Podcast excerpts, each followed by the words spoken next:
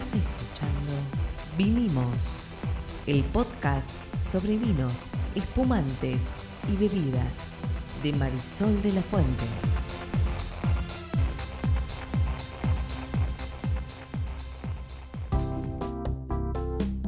Buenas, buenas, ¿cómo están? El podcast de hoy nos encuentra con una problemática muy, muy habitual en estos días de hoy. Yo soy Marisol de la Fuente, la sommelier. Yo soy Ariel Torres y esto es Vinimos, el podcast de Marisol de la Fuente sobre vinos, sobre destilados, etcétera, etcétera. Y hoy vamos a hablar de el termómetro. Claro que sí, vamos a hablar de las temperaturas del vino, un tema controversial, Ariel. Lo vamos a cortar esto de todas maneras en el No, estudio. ¿cómo? sí, le vamos a contar a la gente, esto se graba offline y después uno hace lo que quiere, corta, recorta, etcétera, etcétera. Esto para que sepan cómo funciona esto, para cuando oigan otros podcasts, no es tan espontáneo como parece, pero No cortamos tanto igual, no igual mientas. acá cortamos poco, sí. La verdad, nosotros cortamos bastante menos que otros. Es verdad.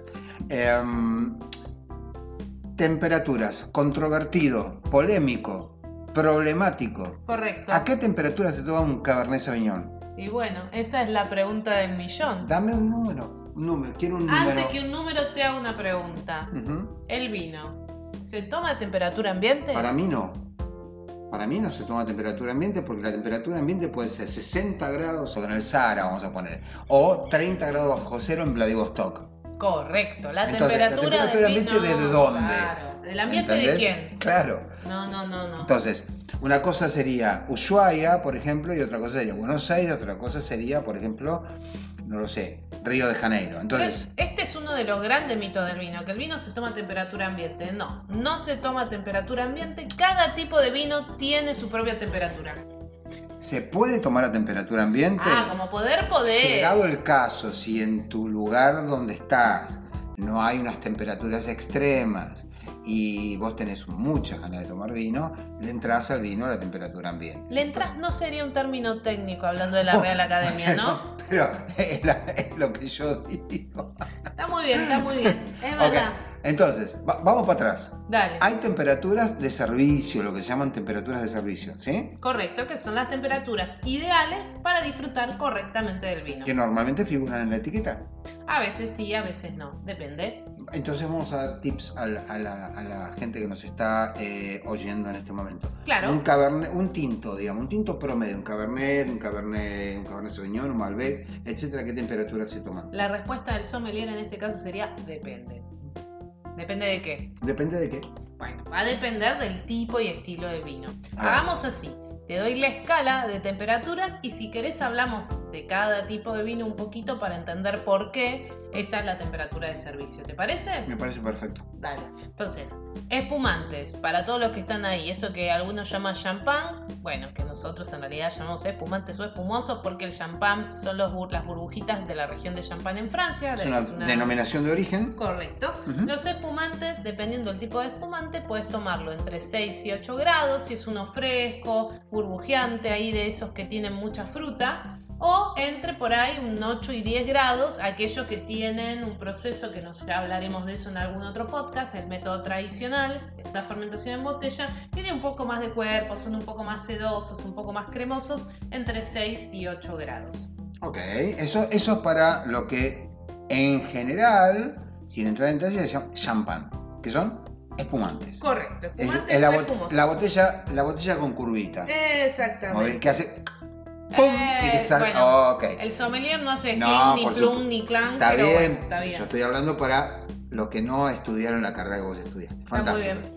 Eh, blancos. Blancos. Si son flancos jóvenes, mi sugerencia es también tomarlos entre 6 y 8 grados. ¿Qué joven? Seguro venía la pregunta, ¿qué joven? Es un No, blanco... la pregunta es otra. A ver, La pregunta es otra. ¿cuál es la pregunta? ¿Cuál es la temperatura dentro de una heladera?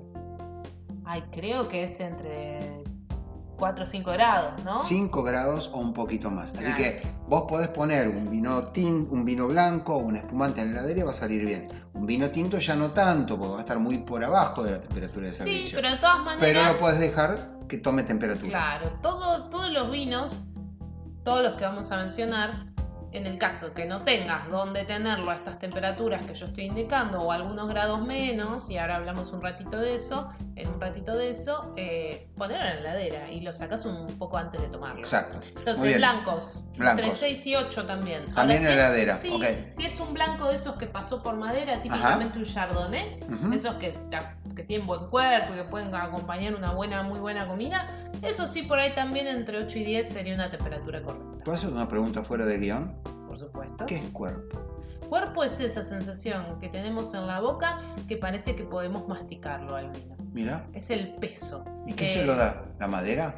En general, en- por ejemplo, en el caso este de los blancos, un blanco que tuvo un tiempo en una barrica de madera, en general va a tener esa sensación de más cuerpo, de más peso en boca, de más sedosidad. Son todas sensaciones que tenemos en la boca. Pero son coherentes, quiero decir. Si el vino pasó por madera, en general tiene un poquito más de cuerpo que el que no pasó y Sí. es frutado Sí. y parece más juguito, por, por En el ponerlo. caso de los blancos, este es un dato interesante, la única cepa, la única uva que se banca bien pasar por una barrica es el Chardonnay. Mira, no lo sabía. Muy bien, entonces, ahora viene. ¡Wow! Los tintos. Antes están los rosados, te salteaste el, vino de moda. Perdón, los rosados los dejamos para después porque son los vinos de moda y entonces me encantaría cerrar con eso. Bueno. Va- vamos con los tintos. Tintos, jóvenes. ¿Jóvenes qué significa? Jóvenes es un tinto del año. Under 20. Tintos Under 20, bueno. No, No sé, no. jóvenes, ¿qué? A ver, explícame Eh, jóvenes. Joven es un vino de la cosecha del año pasado. Ah, ahí está, es el 2018. año. Vos mirás la Eh, botella y dice 2019 joven. Hoy vas a encontrar 2019, seguís encontrando algunos 2018, por ahí algún 2017, ¿sí? Ahora estamos en 20, 20, 19, 18, sería lo lógico. Bien. Son vinos que en general los vamos a encontrar también, como para darte una idea, eh, con taparrosca, con corcho de plástico, corcho sintético, porque no son vinos pensados para guardar, son Perfecto. vinos para consumo rápido. Muy bien. Esos, en general, 14-16 grados. ¿En serio? Sí, fresquitos. Bastante alto. Bueno, para mí sería fresquito en tintos, porque si nos vamos a los de guarda, ¿sí? a Ujú. esos más corpulentos, con un tanino más marcado, estamos hablando de entre 16 y 18 grados. Mira, casi, casi, casi la temperatura ideal para el cuerpo que es 24. Y un poco menos, te diría. No, está bien, pero comparado con los 5 grados que estamos hablando de los vinos blancos o de Sí, los, claro. o de los espumantes, Totalmente. espumosos o champagne. No, no dije Champagne nada, no, no, dije, no dije, no. no dije, ok. Mala mía. Eh, ¿Cómo haces para mantener la temperatura de un vino? Porque esto es un, vamos a ponerlo en términos técnicos, un verdadero despelote. Porque vos decís, quiero mantener un vino tinto a 18 grados. La heladera tiene 5, eh, afuera hace 30. El, si pones un frappé, te lo baja a 5 grados. ¿Cómo haces? Bueno, hay muchas respuestas para tu pregunta. Vamos de a una. Vale. Si alguien llega a tu casa al asado con el vino caliente, mi recomendación, por ejemplo, un día como hoy, cuando estamos grabando este podcast, que está soleado, está cálido, bueno, mi recomendación sería ponerlo en la heladera. Tip, envolvelo siempre en una tela mojada, en un Ah, repasador, mirá. en papel mojado, Muy bien. ¿sí? con un film y meterlo en la heladera. Mirá. ¿Por qué? Porque lo que le va a transmitir la, la temperatura rápidamente es el agua. ¿sí? Si no, ponerlo en una frapera. La frapera con agua, hielo y agua va a permitir que baje muy rápida la temperatura. Si no, la verdad es que poniéndolo solo en la heladera le va a llevar un rato. No tengo nada de esto, tengo otros planes. Por ejemplo, tengo mi copa, tengo una pequeña eh, fraperita con hielo.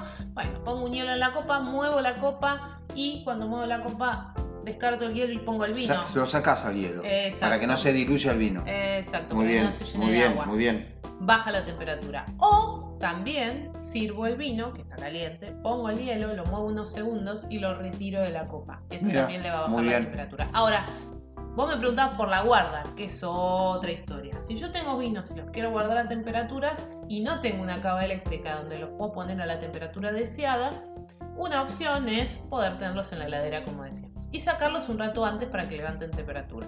Lo importante, Ariel, es si yo quiero consumir un vino de 16 grados, lo tengo que tener un poco más frío. ¿Por qué?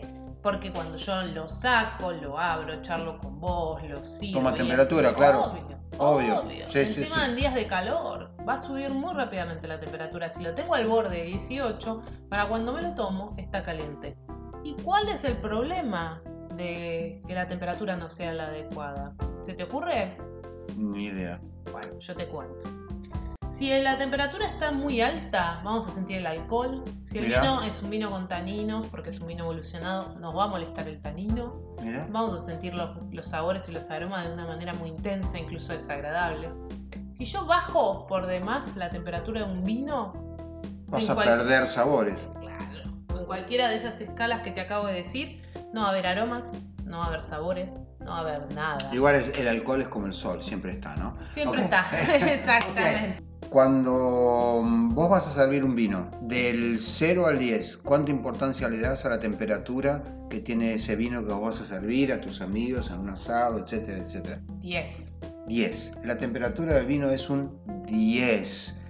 Les agradecemos mucho que nos hayan oído. Nos vemos en el próximo. Podcast y pone los vinos en fresquito para que te gusten mucho cuando los tomas y los tomes y los compartas. Esto fue Vinimos. Chao. Vinimos, chao.